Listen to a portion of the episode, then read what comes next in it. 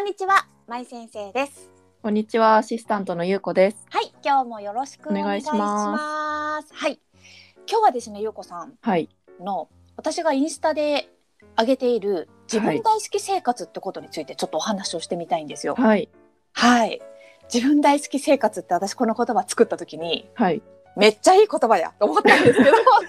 ガジさん、ジガジさん。はい、そうそうでもねあの私の結構インスタとかツイッターとかってあの男性の方も見てくれてるの多いんですけどはい、ですけどちょっとこの自分大好き生活っていうのはイメージ的には、はい女性向けに私書いてる記事なんですね。はい、そうそうでどんな女性かというと、うんいやー別に不幸せなわけじゃない、うんでも何か満たされないとか。うん、うんとかあともう人間関係職場の人間関係とかねなんかそういうのうまくいかないとか、でも子育て中のママさんとかでもねあのもう本当にね大変で自分の時間なんて持てないとかうん、なんて言うんでしょうなんかすっごく不幸じゃないうん、でも幸せですかって言えると、うん幸せですって言えないうん、うん、そのジャンルの方々。はい、っていうか優子さんもそうだったでしょはい。私もそうだっいやた。ん自分大好きなんて思ったことなかったです。ね本当にはい私もそうだった、あの昔の私もそうだったからそういう人たちの気持ちとか、モヤモヤとかでも楽しいことがないわけじゃないうん、うでも愚痴を言いたくなることもたくさんあるしん、うん、なんか振り返ってみると去年も一昨年もその前も人生最高潮だった時っていつってなるといやーなんか同じことの繰り返しみたいなはい、 そんな方々だからイはメいージは女性だけど、もちろん男性の方でもねそういう方いると思うので。はい、まあ、ほとんどがそうだと思うんですよ私はもい経験あったからわかる、うんそうそういう方々に私何をなんか伝えたいかなとかいつも考えてるんだけどいやもう自分大好き生活始めませんかっていうのがは本い当浮かんだんですよ。うん。そうでこの自分大好き生活って何のことなんですけども、はい、まあ、私がこの家庭内心中事件のねいろんなこう心の傷や絶望やねもういろんなことを乗り越えて、最終的に手に入れた生活のことなんですよ。うん、じゃあこれ何っていうとはい、まず自分を知ってることはい、ですねそして、えー自分を知るみんな自分のこと知ってるんだけど、うん自分の悪いところばっかり見つけてるうん、確かに。だからそうじゃないの自分の強み自分の力自分の素晴らしさこれもうね考古学的にこうこう発掘したらある からこうこ皆さんの中はでい発掘してたら必ず出てくるからう、はい、この気づかなかった昔の宝みたいなのねうん、うん、そうこれをもうとにかく見つけていくのそして自分のために生きるのっていうただそれだけなんだけどいやーそのただそれだけが難しい。難しいでしょはい難しいけど、とにかくね自分のもっとその素晴らしさを見なさいとあるんだからとうんうん私が言いたいの、今これ聞いて舞先生にはあるかもしれませんが私にはないっていう人いるかも思う人いるかもしれないはい。私はまずそういう人に対して言いたいあるからはい。私が15年コーチングしてきてなかった人一人もいないからああ、なるほど。あるの、うん、ただこの自分の強みを私が個人的に1対1で見つけてあげることはできないうん。コーチングセッションだったらできるけど、はいはい。そうだからあの、まあ、そこはね自分の強みの見つけ方とかもおいおいねはい。発信していきながら皆さんにやってもらうしかないんですけどはい。とにかくそして自分のために生きてほしいとうん。あなたの人生なんだからともっと背筋伸ばして、自分に誇りを持って生きてくださいと、うんいうようなはい。ことを総合した生活はい。だけど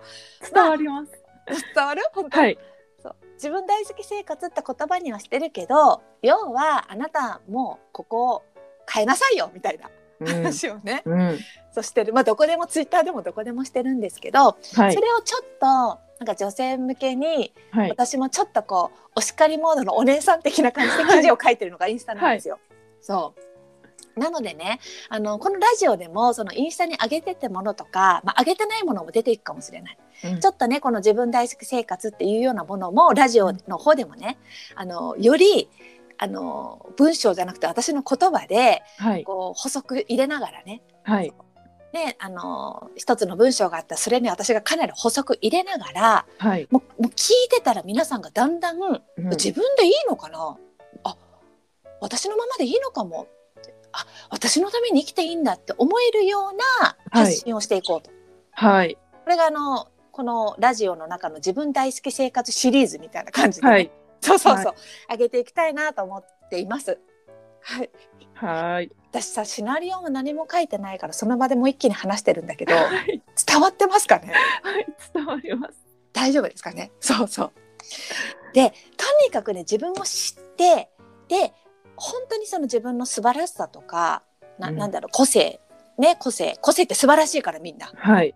個性っていうだけで素晴らしいから私にとったらね、うん。うんそうだったりとあの才能だったりねそういうのも見つけてで自分のために生きていくってことしたらうまくいっちゃうんですよってはい。で私インスタにも書いてあるんですけど本当に効果があるからって、うん。うん、皆さんに言ってるんですよ。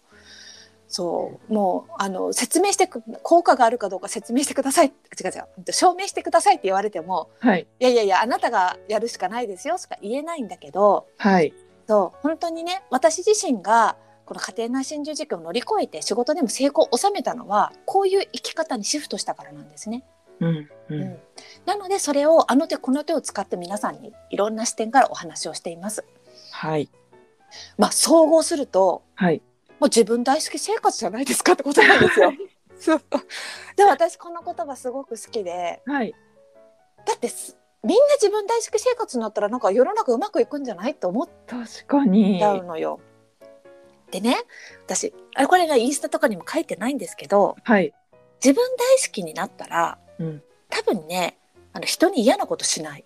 確かに。人を傷つけようとか、はい。ねなんかそういうことしなくなると思うんだよね。だって、うん、うんあのほら